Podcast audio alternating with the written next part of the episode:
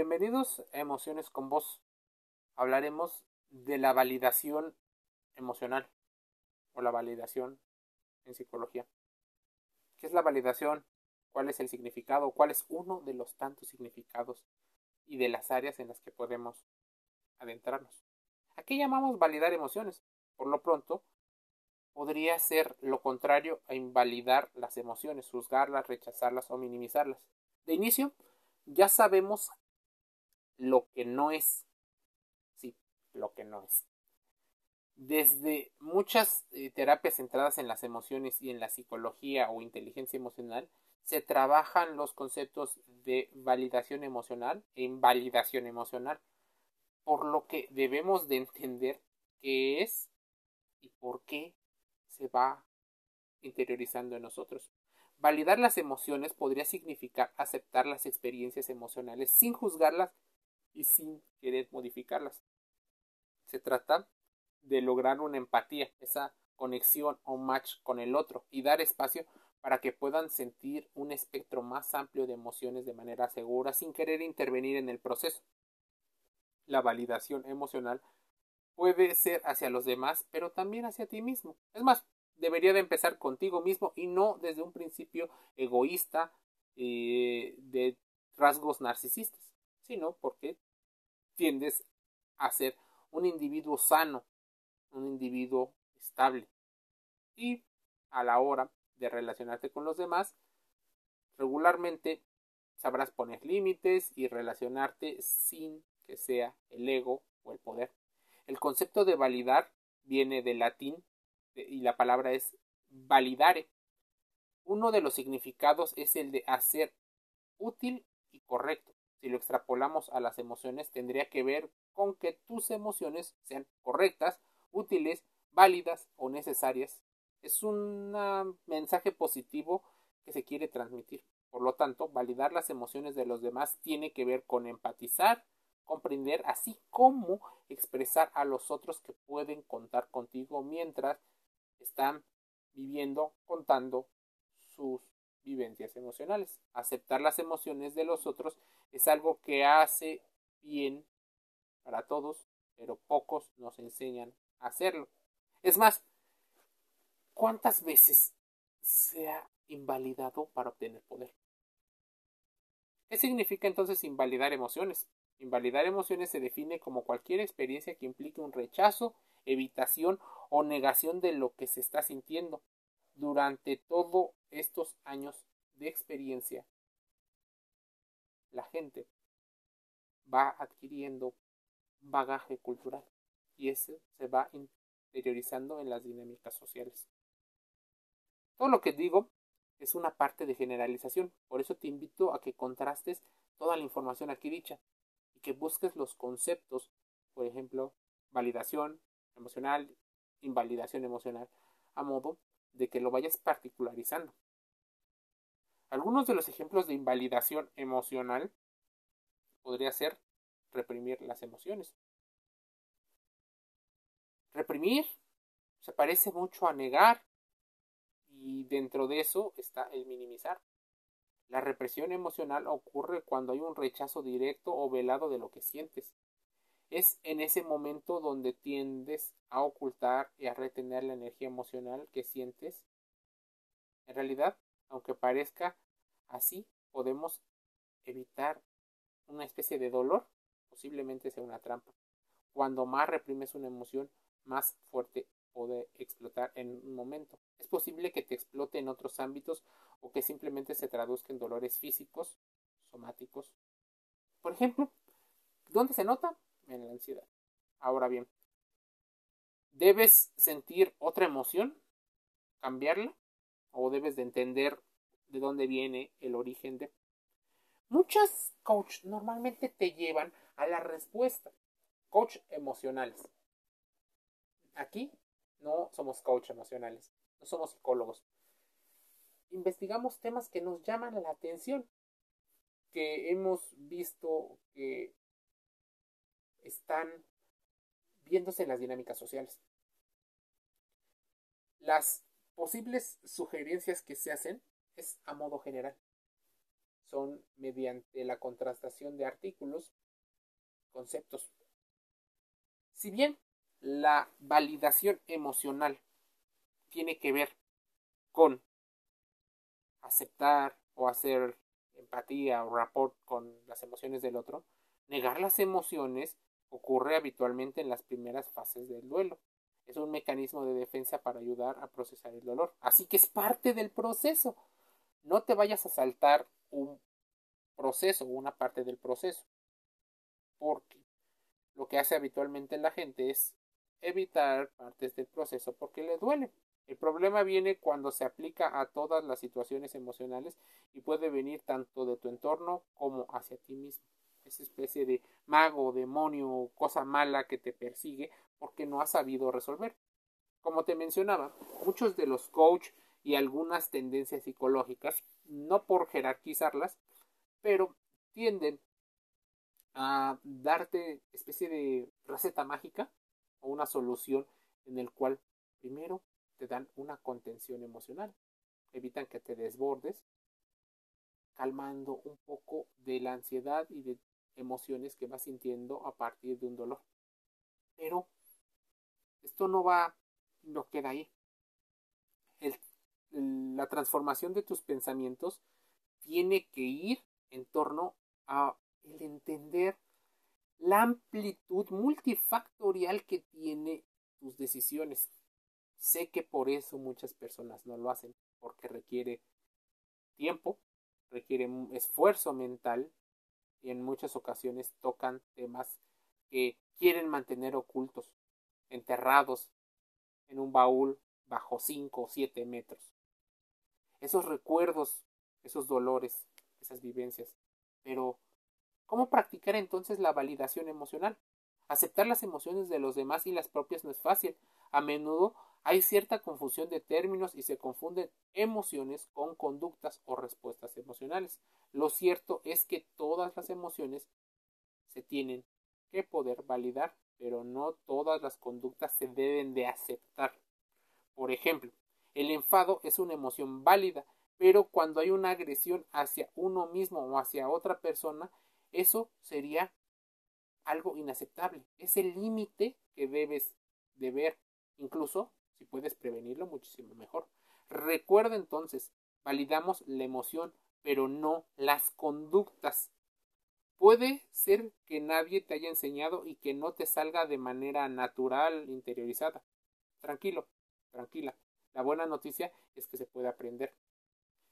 Existen formas de validar las emociones, como utiliza el silencio acompañado. Ve pensando y ve viendo los comportamientos y las palabras. Debes de contrastar ambas obligatoriamente. Muchas personas te dan consejitos, malos consejos, en el cual solo te fijes en las acciones, o sea, solo te fijes en una de las partes que genera un buen juicio, un buen análisis. O sea, solo te fijas en la mitad del asunto, la mitad que quieres ver. Y es posible que caigas en manipulaciones y en sesgos no te llevan a tener buenas respuestas. ¿Qué otra cosa necesitas para validar las emociones? entiendo, sé que no es fácil, quiero saber un poco más. Es importante que para validar emociones también consideres darte cuenta que es un, son temas multifactoriales. También entiende el concepto entre simpatía y empatía. ¿Qué otra cosa puede ocurrir? ¿Necesitas ayuda? La pregunta sonará obvia. Puede que haya gente que necesita la ayuda, pero no la pide. Así que ten cuidado brinda ayuda solo cuando te la pida. Porque corres el riesgo de que te rechacen, de que te hagan daño o que tomen a mal la posible intervención que tú llegues a hacer. Déjalo salir. Está bien. Es importante que las personas tiendan a tener un momento de desahogo dar permiso para que el otro pueda sentir lo que le pasa es genial, pues normalmente será más fácil que compartir sus emociones sin tanto miedo ni vergüenza. A nivel social, el permiso normalmente no existe. Por tanto, cuanto más espacio puedes darle y ofrecerle a los demás para que se sientan mejor, podría ser importante. Estar presente y conectados en tiempo de calidad y físicamente conectados con la mirada y entendiendo sus emociones. Me doy permiso de sentir las emociones. Si necesito llorar, también es importante. Me tomo el espacio que necesito para sentir. Nadie puede decirte que no. Conecto con la necesidad que hay detrás de las emociones. Conocer las emociones es importante. Sí. Es más, un breve acercamiento acerca de cómo la validación emocional ha intervenido dentro de las dinámicas sociales es encontrar ciertos actos que nos validan dentro de una comunidad. Hay un sentido de pertenencia de nuestras actuaciones y decisiones que ratifican la presencia de círculos sociales que son positivamente aceptados por esos individuos. Asistir a ciertos lugares, consumir ciertos productos o tratar ciertos temas permite que los individuos se desarrollen socialmente en entornos que esas personas consideran importantes. Se crean niveles laborales, sociales o de esparcimiento. Todos en algún momento se han buscado una validación dentro de un grupo. Pero, ¿qué grupo? ¿Cuál es el grupo? ¿Por qué lo haces? Sé que la pregunta suena muy sencilla, pero es difícil de contestar si no conoces sus emociones. No deja de sorprenderme el tema, especialmente al ver cada día más personas que muestran, por ejemplo, a sus bebés recién nacidos en los centros comerciales cada fin de semana. De ahí la pregunta es, ¿por qué hay un centro comercial? Porque sin un lugar a dudas es el mejor encuentro social. Es un horario familiar, es el lugar donde confluyen amigos, familiares, conocidos. Es un espacio efímero que permite saludar, mostrar, seguir aparentando cosas, un camino sin compromiso de socialización de mayores niveles, una individualización. En general, el centro comercial es ese lugar, esa plaza que no es pública, sino es una plaza privada, nos permite ver tantas dinámicas sociales, pero también no lo puede hacer la calle. En la calle, en los sitios donde la gente convive, podemos ver que existe una un lugar o lugares donde los individuos conviven socialmente. ¿Por qué hacen lo que hacen? Por su ideología. Si bien es importante que consideremos todas esas cosas, también debemos de entender que somos animales sociales, primero animales y luego sociales. Mucha gente ni siquiera me validará lo que estoy diciendo. Pensará que no somos animales y que somos individuos eh, altamente capacitados para entender nuestras emociones. A veces ni siquiera nos damos cuenta de ellas. Tener un sentido de pertenencia es una experiencia común. La pertenencia significa ser aceptado como miembro de algo o de alguien. Una palabra demasiado simple para un concepto multifactorial enorme. En el sentido de pertenencia es una necesidad humana, al igual que la necesidad de alimento o de refugio. Sentir que perteneces es de suma importancia para encontrar un valor agregado a la vida y lidiar con las emociones intensamente dolorosas. Por eso muchas personas buscan el amor como parte de una o una segunda validación. Consideran el amor como parte de una situación indispensable para conectar, para posiblemente y riesgosamente salir de una rutina. La pertenencia es importante y por eso existen situaciones en las cuales se negocian. Y te voy a dar un ejemplo. Hay personas que ceden su validación emocional, pero unas en el buen sentido, en un sentido empático y otras por negocio. ¿Te has preguntado, y te voy a hacer una, una pregunta, ¿por qué la película de Joker, un payaso violento, tiene tanto éxito? ¿Por qué la validación, por qué la violencia y el sentido de pertenencia forman parte de un negocio? No, Joker no es una película de superhéroes. No, Joker tampoco es una joya inmaculada el del séptimo arte. No, el contenido de Joker no puede ser seriamente resumido en el mimético reduccionismo de vivimos en una sociedad de detractores. Joker y su director quiso que entendiéramos de manera fácil, pero hay mensajes ocultos. La cinta se luce mostrando la manera en que hay tendencias antisociales y violentas de su protagonista, en este caso Joker. Surge la necesidad de integración, de reconocimiento y de validación de sus acciones, pero no de sus conductas. ¿Te das cuenta? ¿Dónde está el meollo del asunto? Tiene conductas que dañan a la sociedad, pero las personas lo asocian con libertad, con libertinaje, con eso que ellos quisieran hacer, pero tal vez se sienten reprimidos. Y claro, las leyes y las reglas existen para que la gente viva en convivencia y permiten también al otro ser. Imagínate si hubiera miles de jokers. ¿Qué ocurriría en esta sociedad? Probablemente habría más violencia. Buscar y obtener validación y aprecio mediante sus esfuerzos como comediante hace que Joker no sea tampoco tan feliz, pero se le ve como una especie de héroe. Pero al no lograr su cometido, al verse continuamente defraudado por las instituciones que deberían de apoyarlo, desde la familia y hasta el Estado, encuentra en la violencia, originalmente usada como defensa propia, una manera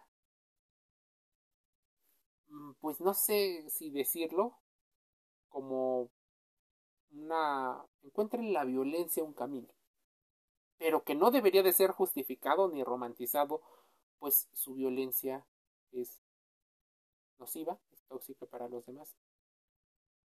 Ahora bien, una manera que finalmente quedó registrado por las demás personas como algo quedó y pasó tal vez de víctima a victimario decide retribuir a su exclusión con agresión.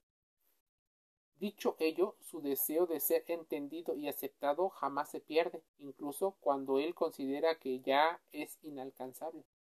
No obstante, es importante notar que sí consigue una suerte de sentido de pertenencia durante el tramo final del filme, habiendo eh, una dosis de reducción de estrés por parte del creador de la película a sabiendas que a las personas les gusta el final feliz. Así que el creador de la película sabe que comercialmente puedes identificarte con muchas actitudes de Joker. La validación, el ser aceptado, el ser diferente, el considerarte especial.